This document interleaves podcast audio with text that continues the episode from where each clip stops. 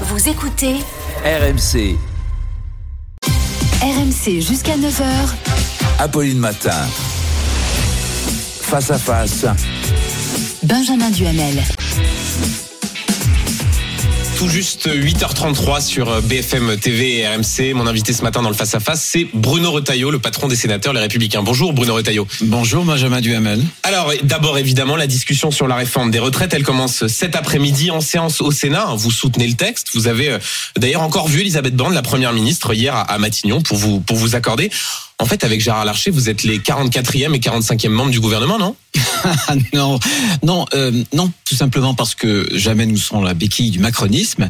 Mais pourtant vous soutenez le texte, hein? Eh non, Ah, c'est la. On va soutenir le texte, mais on va le modifier. Et ce que je veux dire à vos téléspectateurs, c'est que les choses doivent être claires. Euh, c'est pas nous qui allons voter la réforme d'Emmanuel Macron. C'est la majorité d'Emmanuel Macron qui va voter la réforme que le Sénat, depuis quatre ans, Hum. vote à l'automne tous les ans. Enfin, vous rendez quand même service au gouvernement en faisant en sorte d'être plus allant, plus coulant que vos collègues de, l'Assemblée nationale. Non, c'est pas notre optique. Notre seule optique, euh, c'est pas de savoir s'il faut oui ou non soutenir Emmanuel Macron ou son gouvernement. Notre optique, c'est est-ce qu'on va sauver le régime des retraites par répartition? Il y a deux faits qui sont incontournables. Dans les dix ans, plus de 150 milliards d'euros de déficit. Et euh, dans les dix ans, et même dans les euh, plusieurs décennies à venir, on aura toujours plus de pensionnés et de toujours moins de cotisants. Donc il y a un problème d'équilibre. Mmh. Certains disent on ne fait rien. Bien sûr, on ne fait rien. C'est la banqueroute assurée pour le régime des retraites. Ce sera le chacun pour soi. Et si c'est le chacun pour soi, ce sont euh, les plus modestes des Français qui vont trinquer. Le, le député Les Républicains Aurélien Pradier dit que vous êtes les complices, que vous risquez d'être les complices du gouvernement. Non, non, la seule ligne, c'est la ligne de l'intérêt général. Non, mais les mots sont forts, les mots sont forts, complices Mais du attendez, gouvernement. C'est- ce sont des sorties chaque jour. Je peux pas passer mon temps à commenter euh, les commentaires d'Aurélien Pradier. Hum. Ce qui m'importe euh, moi et ce qui importe la majorité sénatoriale, C'est le fond de cette réforme. c'est l'intérêt national. Et- et- et on va y venir. Et peu importe des petits positionnements politiciens des uns et des autres. Euh, 4000 4718 amendements ont été euh, déposés contre près de, de 20 000 à l'Assemblée. Euh, Vous êtes beaucoup plus docile qu'à l'Assemblée nationale, beaucoup plus sage en fait. Bah écoutez, c'est le Sénat d'abord, et, et quand on voit l'image C'est quoi, c'est un train de, de, de sénateurs? Non, au contraire, ça va aller plus vite. Non, attendez, quand on voit, regardez, posez la question aux Français. Faites des micro-trottoirs. Et ils vous iront euh, l'écœurement qu'ils ont eu à voir les débats réduits à des pugilats. Ça n'est pas ça le Sénat. Bien sûr que le débat va être rugueux, mais il sera respectueux. Il ira au bien bout. sûr qu'il sera passionné, mais il sera aussi raisonné. Et j'espère bien qu'il ira au bout. Et je préviens d'ailleurs nos oppositions. Ils veulent voter par exemple l'article 7. Très bien. Ils veulent voter l'article 7 le 7 mars, au moment de la mobilisation de la grève. Après le 7 mars, Patrick Caner, le patron des sénateurs socialistes, dit il y a une sorte de d'accord, euh, c'est-à-dire que on se dit qu'on ne votera pas l'article 7 avant le 7 mars. C'est Pas avant, un- mais le 7 mars. Et nous ne tolérerons pas, nous ne tolérerons pas qu'on ne voit pas les articles suivants. Article 8, 9 et 10. L'article 10, les petites retraites. Hum. Ça n'intéresse pas la gauche de discuter pour les Français des petites retraites. Euh, L'article 9, l'usure professionnelle. C'est pas intéressant d'en parler, d'en discuter, de voter. L'article 8, l'invalidité, l'incapacité, les travailleurs Donc handicapés. vous dites aux oppositions l'article 7 le 7 mars ou après Non, le 7 mars. le 7 mars. Donc article 7 le 7 mars, mais attention, il faudra faire tous les autres articles et on utilisera tous les moyens qui sont notre qui sont en notre possession au Sénat. Bien sûr, parce que euh, le Sénat doit faire écouter sa différence par rapport euh, à ce qui s'est passé à l'Assemblée nationale, où on a assisté à du n'importe quoi, à la guignolisation ouais. du débat public. Bon, mais ça suffit pas d'avoir des débats respectueux. Notre job à nous, et on est payé pour ça, c'est de voter. Le rôle du Parlement, c'est pas seulement de discuter. De parler, c'est aussi de discuter pour éclairer une délibération, et c'est donc de voter. Alors Bruno Retailleau, on va rentrer dans le détail du texte. Alors vous avez un point de désaccord là pour le coup avec l'exécutif sur la question des, des régimes spéciaux. Euh, vous souhaitez aller plus vite que ce qu'on appelle la clause du grand-père, c'est-à-dire la fin des régimes spéciaux seulement pour les nouveaux entrants. Et hier à ce micro, Olivier Véran, le porte-parole du gouvernement, a dit euh, niette, on reste tel quel. C'est quoi le, le gouvernement a, a peur de la rue selon vous? Euh, non, parce que ça, c'est euh, une mesure populaire. Une mesure que soutient une grande majorité de Français. Enfin, peur Parce de la que- rue en l'occurrence, peur de la mobilisation de ces régimes spéciaux, par exemple le 7 mars. Moi, j'ai écouté le président de la République euh, qui a été interpellé. Je ne sais pas si vous l'avez noté. À un moment donné, lorsqu'il inaugure le salon de l'agriculture, il est interpellé par euh, un, un visiteur qui lui parle des régimes spéciaux Mhm. et il lui répond mais la réforme des régimes spéciaux, euh, c'est un progrès social. Eh ben moi, sans être devenu macroniste, je suis d'accord là-dessus. Vous voyez, ce sera ma contribution au progressisme, si j'ose dire. Non, très sérieusement, je pense que si euh, cette réforme doit être comprise par les Français, les Français ne pourront l'accepter que s'ils sont le sentiment d'une justice. Oui, mais là, le gouvernement dit non. Le gouvernement dit là-dessus, on ne bougera pas. Comment est-ce que vous réagissez Est-ce que vous dites, euh, on peut-être on va revoir notre soutien à la réforme Une fois de de plus, je l'ai dit tout à l'heure, mon souci, c'est pas le gouvernement. Mon souci, c'est pas Emmanuel Macron. Ce sont les Français. Et je pense qu'on va demander des efforts aux Français. Pourquoi est-ce que euh, on n'exigerait pas les mêmes efforts pour des régimes spéciaux? Parce qu'ils veulent faire du chantage, parce qu'ils sont en capacité de bloquer la France, ça n'est pas tolérable. Euh, la clause ils font grand-père- du chantage, en l'occurrence la sûr, RATP, les autres Bien sûr, spéciaux. le chantage au blocage. Et je vais même euh, plus loin. Euh, Qu'est-ce que c'est que la clause grand-père? La clause grand-père, c'est de dire ceux qui sont dans ces régimes spéciaux, euh, ils verront pas en réalité euh, la réforme. C'est les seuls. Euh, sur lesquels la réforme euh, ne s'appliquera pas. Est-ce que c'est normal? C'est 43 ans la clause grand-père. Mhm. Plus, on reste en retraite 20-25 ans. Ça veut dire 43 plus 20-25 ans. Vous vous rendez compte On arrive à la fin du siècle. Est-ce que c'est tolérable Donc Vous savez que dans le privé et dans le public, pour les fonctionnaires, les- le décalage des deux ans va progressivement Donc s'appliquer. juste pour être très clair, même si le gouvernement dit non, vous espérez encore que cette mesure soit votée. Vous ne n'abandonnez pas le combat des régimes Bien spéciaux. sûr que non, je le porterai euh, avec euh, mes collègues euh, sénateurs. Et là encore, que personne ne s'en étonne, puisque depuis quatre ans, on vote cet amendement. 62 à 64 Mmh. ans, le recul de l'âge de départ et les 43 annuités. Mais dans l'amendement, on a toujours aussi un alinéa qui dit on veut une convergence des régimes spéciaux. On proposera une convergence jusqu'en 2040. C'est Progressif. très progressif. Ça n'est pas brutal ni violent. On, vous a entendu, Bruno Retailleau, il y a un régime autonome, là pour le coup, dont vous ne parlez pas beaucoup, c'est le vôtre, celui des, des sénateurs. La gauche sénatoriale propose de le réformer, mais vous n'êtes franchement pas enthousiaste, c'est même un, un euphémisme. Donc si je comprends bien, vous voulez la fin des privilèges, sauf pour vous. C'est faux. C'est faux. Quand Ah vous bah, dites qu'on ne veut non, pas la vrai. réformer. Non. Quand vous dites ici, à l'antenne, que nous ne voulons pas le réformer, je vous annonce à l'antenne que nous devrons réformer, nous aussi, pour nous appliquer les, un certain nombre de paramètres de la réforme générale. C'est-à-dire que- dans le régime Attendez. du Sénat. Monsieur Retailleau, quand on pose la question notamment à Gérard Larcher et qu'on dit qu'il faudrait que le régime des sénateurs soit aligné par exemple sur celui de la fonction publique, il dit non, non, c'est une caisse autonome. Parce que pour ceux Mais qui nous écoutent et qui nous régime. regardent, pour un mandat de 6 ans, un sénateur touche une pension de retraite de 2190 euros net par mois. Est-ce que ça, il faut changer? Parce que vous comprenez que ceux qui nous regardent, qui nous écoutent se disent, Bien sûr. ah, c'est beaucoup quand même, hein, Eh bien, quand on Gérard- nous demande des efforts. Gérard Larcher va demander et proposera dans les prochaines semaines une réforme où on appliquera par exemple l'âge de départ de 62 à 64 ans, où on réformera le régime du Sénat. Et moi, je suis favorable, encore une fois, à la modification de ce régime pour tenir compte des paramètres de la réforme. Est-ce que vous faites comme à l'Assemblée en les alignant sur le régime de la fonction publique comme ça a été fait en 2018 C'est-à-dire on met tout à plat, même règle que la fonction publique. Il faut surtout pas faire comme l'Assemblée. Pourquoi?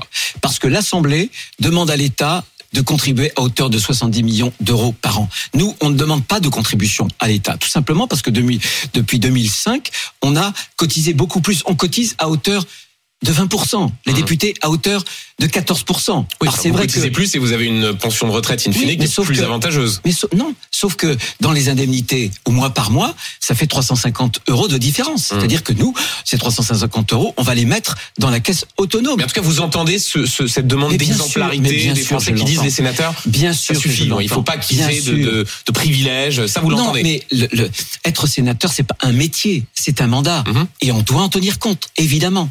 Euh, sur la question des femmes, Bruno Retailleau, le gouvernement soutient votre proposition de, de surcote de pension pour euh, celles qui ont, ont des enfants. Euh, Vous dites d'ailleurs c'est une politique nataliste, hein, il faut l'assumer tel quel. Euh, Sandrine Rousseau, l'écologiste par exemple, vous répond euh, lâchez nos utérus. Qu'est-ce que qu'est-ce que vous lui dites Euh, Je j'ai rien à dire à Sandrine Rousseau, mais ce qui est rassurant, c'est que ou en ce que je dis, ce que je dis aux Français, c'est qu'il y a une façon très simple de savoir où est la bonne direction. Vous écoutez Sandrine Rousseau, elle dit blanc, faut penser noir, tout simplement. Voilà. Non, Donc là, c'est votre règle. encore une fois, encore une fois, le régime par répartition, c'est un régime intergénérationnel où on doit trouver un équilibre entre ceux qui cotisent, les actifs, et ceux qui ne cotisent plus, ceux qui sont pensionnés. Hum. C'est donc un régime démographique. Or, les mères de famille vont supporter une injustice qui est pour moi la plus grave, alors qu'elles ont contribué à l'équilibre du régime par répartition, parce qu'elles ont eu des enfants. Madame Rousseau devrait l'écouter, parce qu'elles ont eu des enfants. Et surtout, je parle des femmes euh, qui n'ont pas les salaires qui leur permettent, Hum. euh, si j'ose dire, de prendre des congés de maternité assez longs. Je parle d'abord de ces femmes-là. Elles élèvent des enfants et du coup, il y a un retentissement sur leur carrière professionnelle qui sont moins valorisées que celle des hommes. Et donc là-dessus, comme- attendez, attendez, de 5% attendez, quand on a eu des enfants là-dessus. C'est trop, c'est trop important. Mhm. Et comme la carrière professionnelle est moins valorisée, les retraites des femmes sont moins valorisées. La preuve, les trois quarts des petites retraites en France, ce sont des femmes. Donc moi, je veux que pour les mères de famille qui ont eu des enfants, il y ait une surcote pour qu'on rétablisse la justice, parce que Et on vous est- faites le lien, juste d'un mot, vous faites le lien avec l'immigration, je vous ai entendu Bien dire. C'est, c'est ça ou euh, Mais l'immigration mais bien c'est- sûr. Du mal à comprendre. je- Ah ben je vais vous dire, Monsieur Delevoye, à l'époque au commissaire, aux retraites, lui avait très bien compris.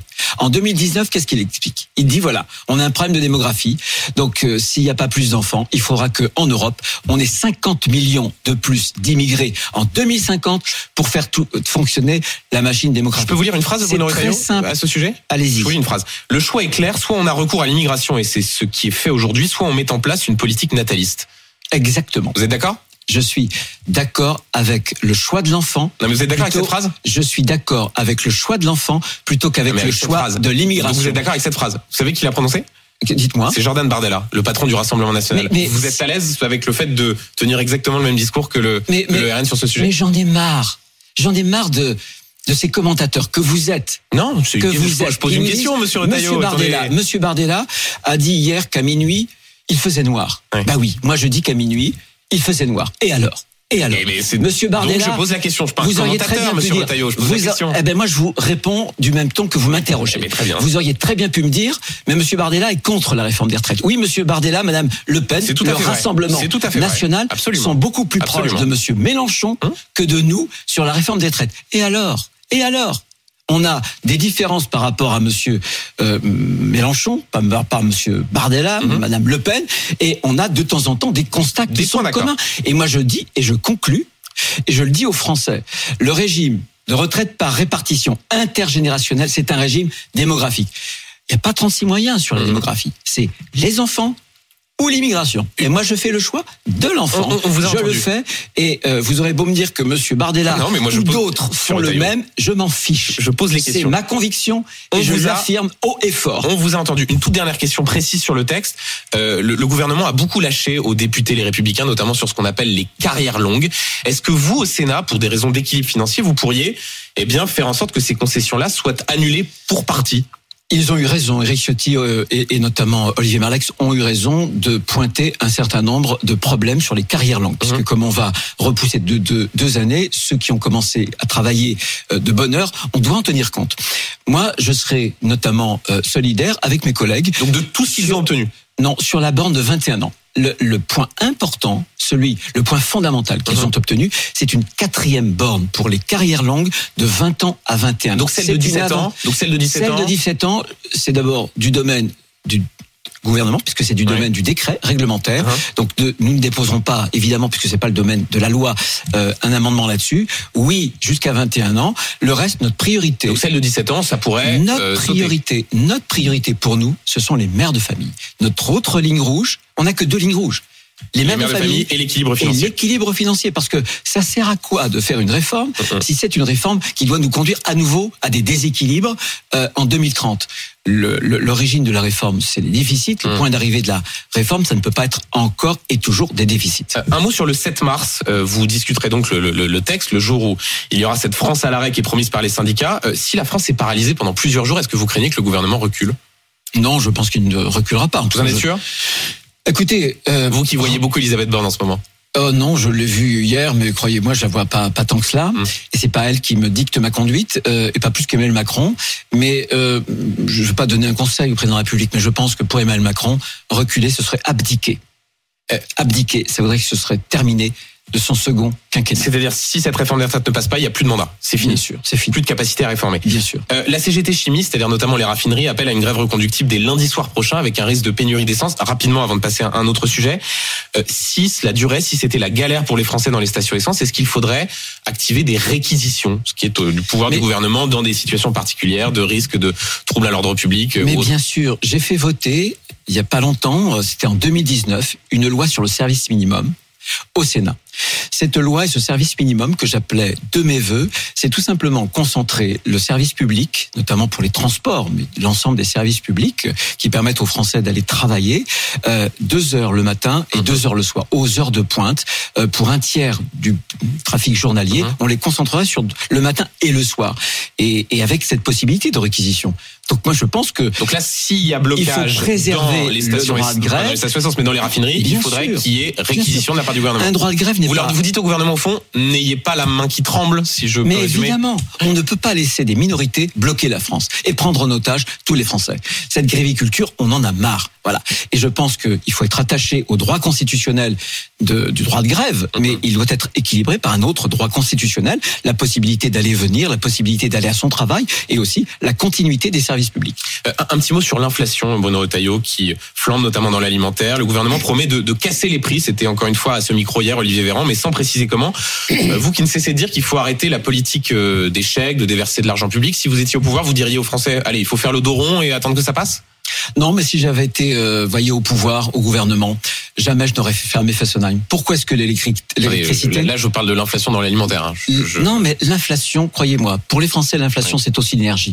On va venir à la- à à l'alimentaire. C'est la souveraineté, d'ailleurs. Souveraineté alimentaire ou souveraineté énergétique. Je prends deux, deux exemples. Jamais je n'aurais fermé Fessenheim. Pourquoi? L'électricité en France a été la plus chère d'Europe Hum. Parce que on a sabordé François Hollande, Emmanuel Macron, notre filière nucléaire. Mais sur l'alimentation. Monsieur Retailleau, là, il y a des gens qui vont dans les rayons et qui voient les couches Bien exploser de plusieurs euh, dizaines de pourcents, qui voient l'alimentaire et qui disent au gouvernement aidez-nous. Qu'est-ce qu'on peut faire là tout de suite? Ou alors est-ce que vous dites l'État ne peut pas tout, ce n'est pas à lui d'aller faire une nouvelle fois un chèque Ça n'est pas à l'État de prendre tout en charge. C'est à l'État de traiter les causes, les causes de la souveraineté énergétique. Mais ça met du temps, les causes, les causes. Ah ben bien sûr, mais Donc en l'État, sur Bien l'inflation sûr que non, il n'aurait pas, fallu. Mais non, sur par exemple sur l'agroalimentaire, on est en train euh, aujourd'hui, alors que nous étions la deuxième puissance mondiale agricole. Il y a dix ans, on est rétrogradé euh, désormais à la cinquième place. On n'a pas eu de moutarde à Dijon. Les pots de moutarde étaient introuvables il y a quelques mois et on est en train d'importer la moitié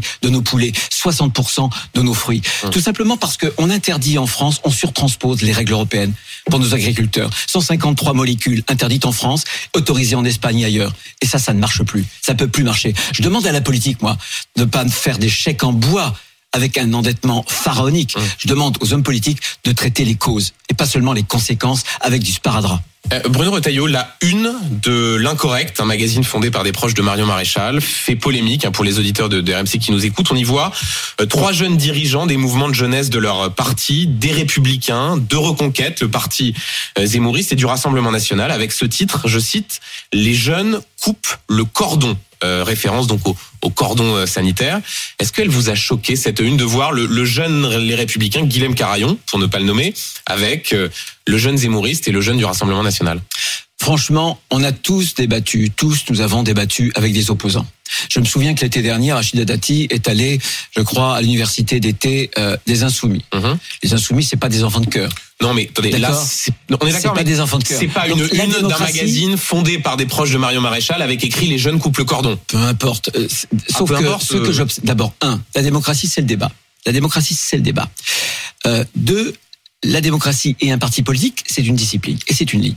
Je me suis empressé lorsque j'ai vu effectivement cette une. Mhm. Je suis allé vite lire ce que Guillaume Carillon avait déclaré Mhm. et il a été respectueux de la ligne du parti. Mais, mais donc, donc juste, pas d'union des droites. mais ça vous choque pas donc pas d'union. Non. Non. Pas d'union des droites. Pas d'union des droites. L'autre indépendant. C'est ce qu'il Guillaume dit. Carion qui dit voilà qu'il y a je cite beaucoup de questions sur lesquelles il y a des points de convergence avec euh, Éric Zemmour et Marine Le mais Pen. qu'il y ait des points de convergence, comme je vous l'ai dit tout à l'heure.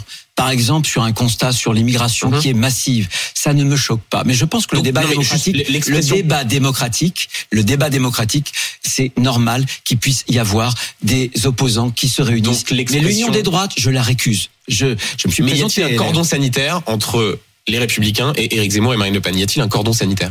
Je pense que ce cordon sanitaire, les Français l'ont fait sauter depuis longtemps.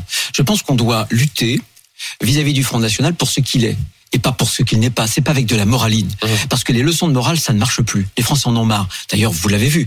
Deuxième tour, 41-42% Marine Le Pen. En revanche, il faut le dénoncer comme un parti démagogique. Mhm. On a eu d'ailleurs euh, à l'Assemblée, d'un côté, un parti hystérique, LFI et de l'autre part, de l'autre côté sur les retraites par exemple, un parti démagogique qui change perpétuellement de pied en fonction de l'air du temps Mmh. et en fonction du vent. Donc je pense qu'il faut combattre euh, le Front National, le Rassemblement National pour ce qu'il est, un parti démagogique et pas pour autre chose. Simplement, je rappelle à ceux de mes amis qui seraient tentés par ce rapprochement que l'objectif du Rassemblement National, c'est de le faire droite. disparaître. Donc c'est un adversaire. Un, un tout dernier mot. Euh, Brice Hortefeux, la semaine dernière, dans le Figaro, disait de Laurent Vauquier qu'il était le candidat naturel de votre famille politique. Est-ce que Laurent Vauquier est le candidat naturel de la droite pour 2027 Aujourd'hui, je l'ai dit et redit, pas question avant les européennes d'entrer dans le combat présidentiel. C'est ce qui tue la droite. Je veux que la droite se refonde. Je me réjouis Et donc, candidat naturel, est-ce que c'est le candidat naturel? La question était c'est ça. Je vous dirai après les élections européennes. Donc, pour l'instant, c'est. Aujourd'hui, je le dis, et je suis heureux que hier, Eric Ciotti ait annoncé les états généraux pour que on puisse refonder le logiciel du parti. D'ailleurs, je vais y prendre activement ma part, mais je pense qu'il faut passer les européennes Merci. et ensuite, ça sera la présidentielle. Parce que sinon, c'est toujours des guerres d'ego et on ne débat pas, on ne refonde pas. Et croyez-moi, le logiciel de la droite, les retraites l'ont montré, il est à reprendre totalement. Il est 8h53 sur RMC et BFM TV. Merci Bruno Retailleau. Merci.